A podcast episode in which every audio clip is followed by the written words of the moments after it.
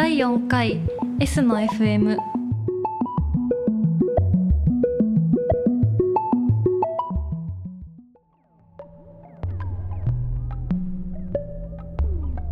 今日はですね、はい。あの今まではあの割と知り合いとかあの仕事をした人つながりの方に出ていただいてたんですけれど今回純粋にあの自分がファンとしてお会いしたい方にあの来ていただいてしまいました。突撃しましたあのそうですね。自分があの最近こうハード SF 読書会とか、まあ、こういったポッドキャストとかはい。あの始まるきっかけはあの今回ゲストの方が最初に、えーやっていたあのユーストリームの中継を見ててはい。であ最近の SF はこうやって読めばいいのかなとかそういった風になったのがきっかけなんですよ。なのであの今こうしてポッドキャストっているあのバタフライエフェクトの一番最初の羽ばたきが ここにあるんじゃないかなと思って活動の原点があります。ということで、えっと、ゲストの吉田隆一さんです。どうも吉田隆一です。よろしくお願いいたします。えージャズのあのバリトンサックス奏者であり、はいえー SF のなんて言うんですかね。なんですかね、あの SF ファンでいいで SF すファン SF ファンとして鏡の 鏡の鏡のような方だと思ってあの 今日はなんかそのあたりを聞いてみたいと思ってあのよろしくお願いい来ていたします。きました。はい。じゃあ最初ちょっと、はいあの自己紹介といったようなところを、はい。お願いしますえー吉田隆一と申します。えー、まああのまあ、バリトンサックスというねあの大きなサックスを演奏しています、えーまあ、ジャンルは多分かろうじてジャズになるとは思うんですけれどもあの、まあ、隙間産業みたいな音楽やってるものであの、まあ、ジャズの現場に行ってもちょっとジャズじゃない現代音楽の場所に行っても現代音楽ではないロックの場所に行ってもロックでもない、でもフリージャズっていうと、そこでもちょっとない感じですね。まあね、即興演奏界隈ともちょっと違う、うん。もうなんか隙間にポロンと落っこっちゃった人みたいな感じなんですけど、なんか多分聞いてる方でもあって分かりそうなところで言うとあの新垣隆さんとのはい。ユニットであったりとか、ですね。はあれはジャズという感じであれもあれも隙間ですね。あのなんか一応ジャ新垣隆がジャズをやってるっていう、まあ、そういう触れ込みではありますけど、あのまあ正直ジャズでもないですよね、うん。じゃあ何かって言われるとやっぱりこの2人でやった音楽としか言いようがなくて、でもまああのどこの棚に置くかって迷ったらまあしょうがないからジャズの棚に置い。とこう、一応スタンダードやってるしみたいな。そんな感じですね。結構なんかジャズとはい。SF ってあの似てるところがあるかなと思ってまして、はい。はい。このジャンル問題で、はい。よくわからないけどとりあえずジャズの棚に置いとこうとかよくわかんないけどはい。SF の棚に置いとこうとか、普通のポップスだけど、これはちょっとジャズ色強いねとか、はい。はい。そういった感じもすごいありますあありますよね。あのー例えばそのファン以外のあのーそのジャンルの受け取り方の偏り方っていうのも似てる気がしますよね。あのまあ、それぞれジャズと SF ってそれぞれすごくコアなファンが、はい。あのいる、えーまあ、表現形態なんですけれども、例えばその SF ってそういうのに興味がない普段あんまり接さない人が SF って聞いた時にイメージするのが例えば「スター・ウォーズ」であるとか、まあ、SF 映画ですよね、あるいはあのアニメーションいろんなそういうアニメのなんかもうかなり具体的に物理的にあの超未来の科学が出てくるであるとか、あのまあ、タイムスリップするであるとか、まあ、そうしたなんかガジェットそのものを指して SF っていうんですけれども、まあ、実際の SF っていうのはそうしたガジェットの有無にかかわらずはい。SF であると。でうんジャズに関しても同じで例えばジャズって聞いた時にみんながイメージするのがあの、まあ、例えば場所であったら、はい。その夜のジャズクラブであるとうん。か、で音楽で言ったらあのピアノとドラムとベースがいてあの4ビート刻んであのムーディーな音楽をやる、うん。でも実際のジャズはその例えば4ビートでなくても、その楽器編成でなくてもなんだったらジャズのライブハウスでなくてもジャズは存在するわけですよね。でそういう意味においてすごく似てるんですよ。でただそこがこれがジャズなんだこれが SF なんだってことをコアな人たちがギャーギャー言い出すと 周りがドン引くっていうとこも全く一緒ですね。まあそれもそれでちょっと面白いですよね。面白いんですよね。だからそれはねやっぱり愛想を仲間するところがあって、はい。うん、でもそこはすごく似てますよ、ちょっといきなりな質問なんですけれど、あのもし自分をはい。SF 作家で例えると、はい。ジャズ界においてどのあたりにいるイメージがありま難しいですね。目指してるところはありますけど、はい。現状自分がそうなってるかっていうのはないですよね、はい。あのだ目指してるのは例えばジャズ界における神林長平、はい。あるいはジャズ界における谷公衆みたいなのをはい。目指したいところです。けじゃれども、あやっぱり日本人の方、ですね。ただまあ谷公衆さんはどっちかっていうとあのよりそのなんていうかななぜその2人かっていうと、はい。谷公衆さんってすごく現場感があるんですよね。であのなんていうのかなそうなんかいろんなもちろんそのロジックを積み重ねた上で、はい。でもその積み重ねたロジックを最後はあの現場のあの対応力で全部吹っ飛ばしていくっていう、そういう感じのところで、はい。そういうのってのはやっぱりジャズミュージシャンの現場力に近いですし、で一方はその神林長平さんの、あのなんていうんですかねそのロジックのなんていうのかなあのいわゆるロジックの組み立て方があのそのなんていうかいわゆるハード SF 的な科学的あるいはそのあの物理的、えーそうしたあのいわゆる SF の S のサイエンスの部分のロジックよりは、い、わゆるそのソフトウェア的な言語的なところでの,、あのロジックを、はい。あの巧みにそのサイエンスのロジックと織り込んで、あのまあ、ある種の騙し方ですよね。そのあのものすごい大きな嘘のつき方がすごくうまい、でそれがなんとなくその言葉のロジックの中であの全体としてふわっとしたあの大きな空気や印象を作り出すっていう、そうした SF 的な？そうそうそう感じを作り出す、そういう感じの音楽っていうのをやっぱりやりたいっていうのはあるんですよね。すごい世界観が、はい、あのつまりそのジャズっていうのはどちらかというとそのハード SF 的な音楽なんですよ。あのそのミュージシャンの例えばその内輪でのある種のゲーム性が強くて、でミュージシャンはたあのある種のそのう音楽的なルールに従って、あのそのルールの内部で組み立っていくことが重要であって、その必ずしも大きなその音楽の例えばこういう曲がいいとか、はい。あのえーまあ、こういう歌のこういう歌詞があるとか、そういうところで勝負してないんですよね。あのそれはハード SF がはい。ある種その物語とか登場人物の心理的な動きではなくて、あのその科学的なロジック物理的なロジックを優先していくのに近いと思うんですよ。なんか結構その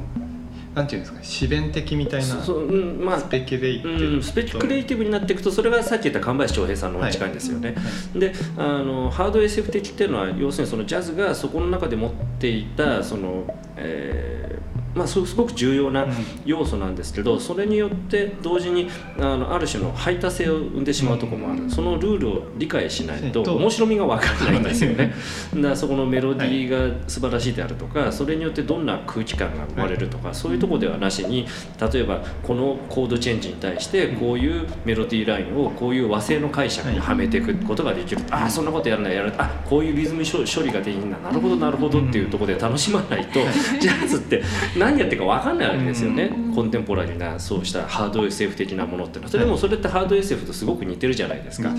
でそうではなくてもちろんそういうのも好きなんですけど、大事なところですから。そうではなくてもっとそれをあのまあガジェットとしては利用するけれども、もっと大きなところでなんかその、えーその音楽としての空気感であるとか、はい。それによってどんな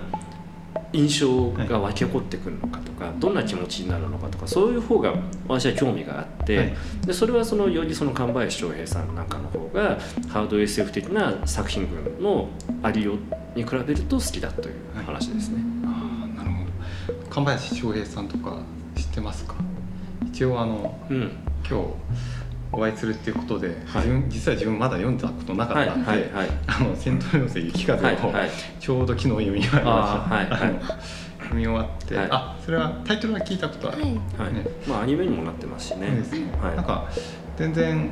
時代経っても今でもい。ろいろと面白い。特に人工知能とかですね。描き方とかそうですね。本当にまさしく多分、面うん、今日までのでしたね。の、はい、先ほど、まああのこうね、このラジオ、はいえー収録前に伺ったその人工知能に対する興味の話とか言ったら、はい。まさしくあの雪風っていうのはあのそう。そうしたものをテーマにしていて、ちなみにあの、まあ、昔から自分はあの吉田さんのツイッターとかよく拝見してたんですけれど、えっ、と、えーお手伝いしている新田さんの、はい。はい。ええー、と最初になんかなんかおすすめの SF はい。はい。小説ありますかって言った時に、はい。はい。ちょうどあの吉田さんがはい。ツイッターで、あのマインドイーターがおすすめだっていうので、はい。はい。それのままこれだったまでんです伝えてね。きたねそれをそこから入ったっていう。マインドヒーターは傑作ですよあれは。あれこそそれこそ詩弁小説ですよね、あそこにはいわゆるそのもちろんまあ科学交渉的なものもあるんだけども神林翔平さんの作品に比べても水見さんの方がよりそうした要素は薄くて、うん。むしろその哲学的思想的な部分の方の詩弁性の方が強いと、うん。でこういうのを SF の世界では、まあ、あのジェームズ・ジー・バラードっていうイギリスの作家さんがそういう言い方をしたんですけれども、サイエンスフィクションに対するスペキュレイティブフィクションっていう言い方をしますよね。詩弁小説。でまあどっちも SF なんですけど、はい。訳し方。だからそうした要素が強いいわゆるニューウェーブと言われる、うんあの SF の流れのその後になるのがポストニューウェーブですよね、そのポストニューウェーブの代表的な作家が日本人だと、えー先に挙げた神林長平さん、もう一人が水見亮さんであるというふうなのがあるんですけど、一応あのちょっと自分の普段仕事してるはい界隈では、スペキュラティブデザインっていう、はいあのはい。まあ、もしこういう技術が発展したらどうなるだろうかを問うようなデザインっていうのが流行っていて、はいあのそういうことをやってるこれを聞いてる人の何割かその世界にいると思うのでちょっと神林翔平さん読んでみた方がいいんじゃないかといん。ます。面白いですよ。あのその「雪風」のシリーズっていうのがあって最初の「雪風」っていうのは割とすごくシンプルな、はい。あの状況から始まるわけですよ、はいつまりその人間対機械っていうもののすごくシンプルなところから始まってそれが続編2部3部になるに従ってより複雑になっていくわけです、第2部にまだまあ読んでないでしょうけど、第2部になるとあ、まあ、第1部の時はつまりあの、まあ、未知のあの宇宙の生命体というか存在ですよね。それが生命かどうかもわからない。存在ジャムというものとあの戦争を行っている、まあ、人類軍の話なんですけど、まあ、人類軍っつってももうはみ出し物なわけですわ。うん。であの地球ではない別の惑星でずっと戦っていると。でただその戦ってる相手を地球の人類は誰も見たことがない。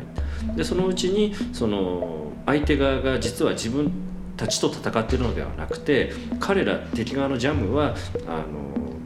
地球のコンピューター機械と戦ってるんじゃないかと。で自分たちは完全に置いてけぼりにされてるんじゃないか。本当は我々は戦争我々が主催となって戦争をしてるつもりが向こうには全然その、うん。理解されていない。存在そのものが全然あの認識されていないと。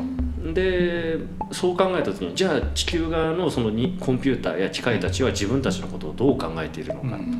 というのがまあ第一部のあの大きなテーマなんです。でそれが第二部になってくるとあのその人間とその機械知性っていうものが、い、あのいかにそのコンフュージョンしていくかっていう話になっていくわけです。でそう例えばその機械相手側がその人間を理解できない知性体だとしたらあの向こう側に対してこっち側が有利に戦闘を進めようと思ったら人間と機械知性があの混ざり合う必要があるんじゃないか、うん。そしたら向こうに対するアドバンテージを獲得できるんじゃないかっていうのが第二部。あそうなんですそうなんですよ。で第気になります。でしょでで第3部になってついに機械と人間がお互いが何をどう考えているのかっていうのを具体的に探り出すんですよ、でその描き方が本当にうまくてあのああなんか文章っていうのはこんなことできるんだなっていうのをね可能性を感じさせるのが第3部ですね、これちょっと読みたくなり,、なりますよね、読みたくなりました。うんこれを読むとあのその人間の認識とは何かっていうところにどんどん踏み込んでいくわけですよね。はいで SF ではその人間の認識とは何かっていうのを例えばそれこそその J.G. バラードなんかかつて、あの描いてるわけですよ。あのその 例えばそのなんていうんですかねあの人間から例えば睡眠を奪ったうんとしてでそうした時に果たしてあの人間はあの外界をどのように認識していくのか、うんそれがどう変化していくのかとかね、そういうのを短編で描いたりもしています、でそういうのがまあ J.G. バラードであってでそれをあの神林翔平さんはあの巧みに現代にアップデートしていくわけですよね、あの神林さんも実際バラードやあるいはその、ね、ニューウェーブの代表的な作家のフィリップ・ケイ・ディックなどのすごくあの好きなわけですけれども、あのやっぱ神林さんがすごいのはそうした作家のエピ5年ではなくて、あのもう本当に自分独自の世界を築き上げてるところで、はい。あのなんか本当に、うん、神林翔平さん以後ってものをね本当はもっとあの日本の SF ファンはちゃんと考えた方がいいと思うんですよ。あの神林翔平さんって結構線引けるんですよ、あー神林翔平さんが存在することによってそれ以降のあの作家がはい。存在すると、でこれはでもあの、まあ、ひょっとしたら我々世代がちょっと思い入れが強すぎるのかもしれませんけど、例えば私の世代で言えばあの、ね、伊藤計画さんであるとかはい。炎上父さんであるとかであるいはあの藤井太陽のさんはそこまでちょっと違います。でもあのあの方の場合はやっぱりどちらかというとそのハード SF としての要素が強いんで、うん。えーむしろうろぶち源さんですね。あ魔法少女まどかまりか。そうです。後でじっくりそこの話はい。しようと思うんですけれど、でやっぱり載ってますはい、でこれ今ちょっとこの例えばこの3人ってすごく、あの日本のいわゆるそのエンターテインメント界ではすごく大きな存在じゃないですか、でこれこの3人に一番強い影響を与えたのはもう何がさておき神林翔平さんなわけですよね。でこれは自分と同世代なんで非常によくわかるんですよ。でそれをさらに下の世代が見てああすごいって面白がってるわけですからこれもう次にもうバトンが渡されてるわけですよね。そういう意味において神林翔平という人をちゃんともあの評価しなきゃいけないんじゃないかというのはちょっと思っております。いや結構その吉田さんのやっているあのやられていたユーストリームの放送とか、はまあ、ツイッターですごいおすすめの SF 小説とかあのおすすめのセガールの映画とかを教えてもらってるんですけどうん。何が面白かったってあのあんまり SF 小説をそんなに読まない世代なんですね自分からはい。あんまりはい。読まない人が多多分はい。SF 冬の時代って言われてる時代に思春期を過ごして、ちょっと遅れて大学生ぐらいから、はい。あの、はい SF を読んでみようかなはい。みたいな時にちょうどフィリあの、はい。テッド・チャンとか、グレッグ・イーガンみたいな時になったんですけれど、なんか古典のものとかも、今なんでそれを読む必要があるかとか、ある程度時代性があった方が楽しく読めてでちょうどはい。なんか今で言うとそのソラリスが再翻訳されたから、今読むと面白いとか,、はい。なんかそういうところがあって、はい。その流れでなんかこう神林翔平さんとかも今読み直すとすごい面白そうな気がしましたね。今ね本当に読み直すべき作家さんっていうのはやっぱり、まあ、何人もいるんですけれども、あの今年去年とか今年とかっていうのはそういう意味でその歴史的なねそういう作品がそれこそソラリスもそうですし、ちょうど読み返すべきものを読み返すべきタイミングで、あの再発売されたり、はい。再翻訳というか完全版が翻訳されたりっていうのが多くて例えばその一つがあのグレッグ・ベアの「ブラッド・ミュージック」あはい、それもちょうどこの前、新装版で読みました。はい、グレッグ・ベアのねブラッドミュージックこそがそれこそそのグレッグ・イーガンなんかの源流だと私は思ってるんですよ。あの80年代にあのいわゆるそのナノマシンをテーマにして、あの量子宇宙的なまあ、量量子論を、はい。まあ、巧みにそのあの SF 的な嘘でうまいことくるんで、あの大きなその SF 的なその世界観につられていくっていう、そうしたなんかアクロバティックな技法のルーツっていうのはやっぱりその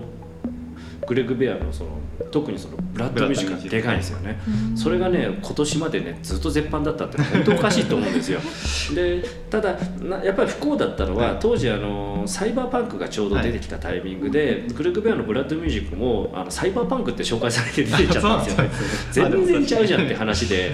でただあのそれはそれでやっぱり面白い話で当時そのいわゆるねあのウィリアム・ギブソン的な、はい。あのサイバーパンクの方がよりそのメインストリームなあのエンターテインメントのはい。映画であるとか、か。がアニメーションの流れになったのに対して、もう一つその隠れたそのもう一つの地下水脈としてのそのブラッドミュージックというのがあるわけですよね。その2つが今そのグレッグあーグレッグ・イーガンや、はい。えーテッド・チャンなんかを介してもう一回それが再び交錯してるのがここ10年20年の話で。はいそうなんです。よね。でもうもう一人そこにあと本当はカート・ボネガットを加えないといけないあと思うんですけど。はすごいは大好きで、ね。あのそう。あんまり SF、どちらかというと村上春樹が好きな人がそのまま読んでいっても全はいはい。然いける感じの、そうですね。あのどっちかというと SF というよりはその偶話ですよねある種の、ただあのもう本当にそれこそ村上春樹の源流的なところはあって、あの結構うん。思いっきり引用してるフレーズがありますもんね。そうチャシャ猫が口だけ残して消えたとかいう表現、うん。あのボネガットがはい。初出はいはいはい、ボボネガットはとにかくあの科学的なそういうことは、まあ、ひとまず置いといて、それこそあの、まあ、詩弁小説のなんかをものすごく柔らかい形で提示している、俺俺はなんかあれをなんか例えばほらあのミステリーで言うとほら日常のミステリーみたいなのあるけども、俺あれこそやっぱりその本当の本来の意味での日常の SF というか、は自分たちのこの今生きているこの感覚に一番近いものじゃないかっていうのがあって、でその感覚的なものっていうのはその奥に例えばその物理的ないろんな法則やそういうものを秘めてるにしても、はい。まあ、表面に現れてくるものをどう解釈するかっはい。てすごくそれはある種のセンチメンタルなものであって、でそのセンチメンタルなものをあの、まあ、とてもナイーブになおかつあの大胆に取り扱ったものがホネガットである。うん。であのそれが実はそのテッド・チャンであるとか、はまあ、グレッグ・イーガンにしてもそうしたあの現代的なあの SF 作家のそのハードとソフトを融合した彼らのような作家のそのルーツのやっぱり大きな流れの一つになってるっていうのを、なんかボネガボネガとは中にキルゴア・トラウトっていう、はい。あのはい。B, B 級な星新一みたいな小説を書く人が登場して、はい。ちょいちょいなんかそういう小出しに、はい。はい。変な SF を入れてきたりとかして、はい。はい。なそこも巧みに面白いですよ。ね。はい。はい。こんな話して大丈夫ですかね ちょっといろいろ話が。もうちょっと飛ばしすぎていえいえとても面白いです。えっとあそうですね。であの先ほどやっぱり世界観っていうお話をはいされていたんですけれど、まあ、一つあの重要な吉田さんやられてるバンドで、はい。あのそちらにあるブラックシープというはい。バンドがありまして、でそちらははい。なんか自分の中でジャズはい。を聴いてる時に結構世界観を持ってるバンドってやっぱりすごい好きでして、はい。はいその中でなんかすごいあのなんて言うんでしょうかね。まずえっ、とジャケットの帯が富野義行さんで。今回もそうですそうねですねでだたあの挿絵を西島大輔さんが描かれていたりとか、はい。はい。はい。すごいストーリーがはい。あるバンドなんです,、けどこちらもちょっと、はい。ご紹介いただけますでしょうか。もともとブラックシープっていうのは、はい。えー結成今年10年、はい。2005年に結成して、えーオリジナルメンバーがピアノ塚田色、えートロンボーンが琴八というメンバーで、まあ、それぞれ自分と同世代で、あのやっぱりそのみんな実はそれぞれ隙間産業的な人たちで どこのジャンルにもちょっと収めようがない、あの極めて、えーまあ、個人的な活動をしてる人たちで。なおかつでもあの、まあ、演奏能力は高くてあの音楽的なその自分たちのその我も強い、はい。でそういう人たちを集めて、まあ、3人で何かできないかっていうのが最初だったんですよね。であの一応自分が言い出しっぺだし自分があのやりたいことをやっていくバンドとして、まあ、結成してでその時にあの、まあ、あの最初はそんなに表には出してなかったんですけど、なんかこれいけるかなと思ってだんだん小出しに出していったのはその SF 的な 要素であの、まあ、曲名に SF の曲名をつけるとこから始めて、で、えーまあ本当はそのブラックシープのセカンドのタイトルもね、あの本当はあの SF を入れたかったんだけど 当時のレーベル当時ねそのブラックシープのアルバムを出していたダートミュージックというレーベルの社長があんまり SF 絡めたくないって言って そうそうそうそう。別に嫌いじゃないんだけど、はい。彼もあの沼田社長もすごく SF 好きなんですけどそうただあの、まあ、ダウトミュージックってそのレーベルのカラーにこだわりがあって、あんまりそれをなんか要するにそういう SF やアニメオタク寄りにしたくないっていうのがあったんですよね。ここまではいいけどこれ以上はダメみたいなラインがあって、だからそのセカンドアルバムのジャケットを西島君がね、はい。あ西島大輔君はい。がそのイラストを描いてくれたのはあの OK なんだけど、これがもう限界だと。これ以上ちょっと SF 寄りとアニメ寄りにしちゃうとちょっともうレベルのカラーが崩れちゃうっていうね、沼さんの判断があって。まあまあそういうのはあのちゃんとあの分かりましたと。それは尊重しますよと。でまあそれであのベルベットさんはい。プロダクツのレーベルの方から、はい。えー3枚目のアルバム「はい。えーメビウス」というのを出してそれはもうあの海外の SF 作品に全部財を取ったやつなんですよね。あの私がすごい好きなあの、はい。SF ばっかりなんです。ただたださっきも言ったようにあのどちらかっていうとその私日本人作家はい。SF 好きなんで、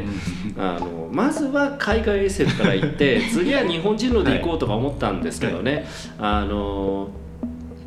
さすがにね それはそれでベルベットさんプロダクツ的にいきなり日本人作家でそうきてそこまでいくとどんどんちょっともうマニアすぎるんじゃないかっていう判断があって とりあえずちょっとまあちょっと一回置いときましょう。は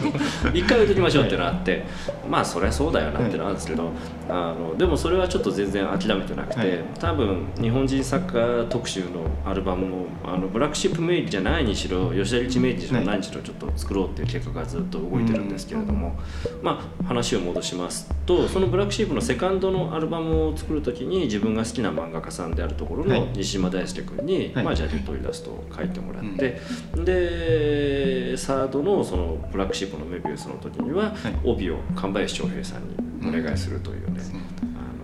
のまあちょっとあの音楽と SF のところでいかにそのなんていうのかな。まあ言ってみれば自分の好きなわがままを通してるだけなんですけど、あのまあどお互いに興味を持ってほしいなっていうのがあったわけですよ。だからさっき言ったようにジャズと SF ってすごく似てるっていうのは、その単純にその多分ファンのそういう、はい。ファンの気質がちょっと似てるところがある、うんまあ、良くも悪くもですよ、はい。ある種の排排他性もあるし、でもあのそれは見方を変えればすごく好きになったら、うん。あのとことんまで追求していくっていうところでもあるんですよね、ただそうした人たちがすごいね例えばジャズを聴いて SF を読む人なんてたくさんいるのに、もっともっとそこをかぶっても面白いんじゃないかな、ん。そしたらあのジャズの聞こえ方も変わってくる、SF の読み方も変わってくるんじゃないかっていうのがあってそこはもうできる限り橋を架けたいなっていうのは、でもそれそれは本当にあの子供の頃から思ってることで。はい。子供の頃はあのアニメとかすごい好きだったんですけど、例えばアニメの雑誌とか私の頃なんてインターネットとか中学生ぐらいの頃はもちろんないんで、まあ、アニメの雑誌なんかが、まあ、主な情報源だったんですけど、そういうところの例えば読者投稿欄とかずっと読んでて、ずっと不満だったのがなんであのこうこうしたものに興味があるのにこっちの別のちょっと似た絶対こっちも面白い興味を持ってもらえるだろうものになんで全然反応を示さないんだろうとか何知らないんだろう背にならないんだろうってずーっと考えていて、はい。これはおかしいこれはおかしいとかずっと思ってて、どどっかでここを線引く方法はないかっていうのを、まあ、その当時はね音楽はそこのところには自分の中で、うん。あの線線を引くつもりはその当時はそこまでなかったんですけどそれはもう本当にそのさらに限られて狭いあのマニアックなそうしたあの点同士をつなげたいっていう欲求があってでそれが、まああのまあ、10代半ばから音楽の方にどんどん向かっていった時にこれは音楽とそうしたあの SF であるとかアニメであるとかのところにもっと線が引けるんじゃないか、はい。かつてはそのアニメの中でアニメとアニメ SF と SF うんじゃなくてアニメと SF でもっと線引けないか、はアニメと漫画でもっと線が引けないかとかね。そういうのを考えてたんですけども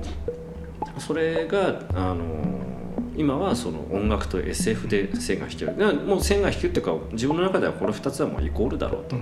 音楽 SF っていうのが例えば文章であるとか漫画であるとか映画であるとかその表現形態であるのに音楽の SF があったって当然いいわけじゃない。か、はい音楽っていうもの自体の存在の成り立ち自体がそもそもこれ SF じゃんって。いう、だっておおかしいでしょ？あの音聞いて感動するってこれ面白いじゃないですか。確かに。そこに具体的音になそう。感情操作されることそうそうその自体が俺は SF はい。だと思うんですよ、なるほど。ねえ。だってすごいじゃないですか。あの音楽作る時に我々って大抵はその5本の線を引いてはい。そこに点を打っていくだけじゃないですか、その点を打っていったものをあのその通りに動かすと気持ちが動くってこれすごい技術ですよ、こんな恐ろしいものが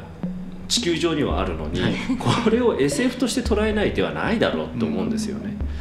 これそれはでもあの単にそういうことを言ってもなかなかは何言ってんだってことになるから、まあ、その呼び水として具体例をそこにはめていった方が分かりやすいですよね。だから曲が SF のタイトルであるとか、あるいはあの SF 映画 SF の漫画に財を取りましたとかね、だから今回の「ブラックシープのビースト」っていうのも SF のあの物語、アニメーションが架空のアニメーションこういうのがありますよっていう設定でそれのイメージアルバムを作りましたって体なわけですよね。でもまあ言ってみればこれもある種の音楽での SF であり、あの音楽である種その感情やね、はい。そうしたものを印象どうしたらそのいわゆるさっき言ったその人間はこうした気持ちになるのかとか、そういうところに踏み込んでいったっていうのはあの変わらずあるところですね。一回この前あの新宿ピットインですごい、あの昼夜連続のはい。大イベントなんリリースイベントはいリリースイベントよですね。それやった時は本当にすごくてなんかあのジャズにく詳しそうな人と SF に詳しそうな人と 両方詳しい人となんかそうでもない人とかごちゃごちゃにいてでなんかあの分からないところはみんなこう分からないなりに楽しむんですけど、はい。なんか異常な盛り上がりで、うん。こんな新宿ピットイン一度も見たことなかったみたいな、すごかったですピットインってねそういう意味ではすごい場所で、うん。あそこもやっぱりそういう点と点を結ぶ場所だったわけですよ、かつても、はい。70年代であればその寺山修司さんとかが、はい。あのあそこで状況劇場なんかが山下洋輔さんと一緒に芝居をやったりとか、であのーいわゆるその新宿文化と言われるね、うん。その新宿文化と当時言われたものっていうのはそれこそあのゴールデン街であのいろんなあのジャンルの人たちがあの同じお店で酒を飲んで点と点を線でつないでた場所だったんですよね、それは漫画家であるとか作家であるとかうん音楽家であるとか演劇の人間であるとかテレビの人間であるとか。でそれが現在にどういうふうに残ってるかっていうと、ね、例えばあのその点と線がなければ、うん。あんなタモリさんがスターになることもなかったじゃないですか。そうしたところのその文化のあのだからそのロローカリゼーション、うん。そのローカルなローカリゼーションこそがそのある種点と点を無理なく線でつなげるうん。唯一の手段なんですよね。あの今ではほらあのインターネットではい。つながるような気がしてるんですけど、あれね実質つながってるようで大半つながってないじゃあなんいですか。まりあのジャンルを超えてうん。なんか話をするっていう、うんなんか一瞬はあるけどそこでなんかそうそうそう多様化してるよなっていうのを実感するだけなんですよね。で多様化がより多様化でさらに細分化していくだけってところもあって、うんその細分化してるものをどうあのもう一回あの線でつなげようと思ったらそこはもっと常にローカルなつながりなんですよね。そのローカルなその場所その場所その場所にいる人同士のつながりであると。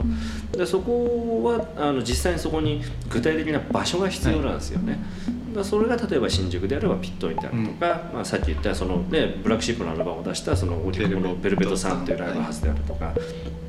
そうした場所を使っていけば、まあ、あるいはもっとそういう点と線をつなげられるのかなと思って活動してるんですけどね、ありがとうございます。ちょっとはいそろそろ。前半はい。一旦そろそろ。はい。こんなところですね。続きは後半に続きます、はい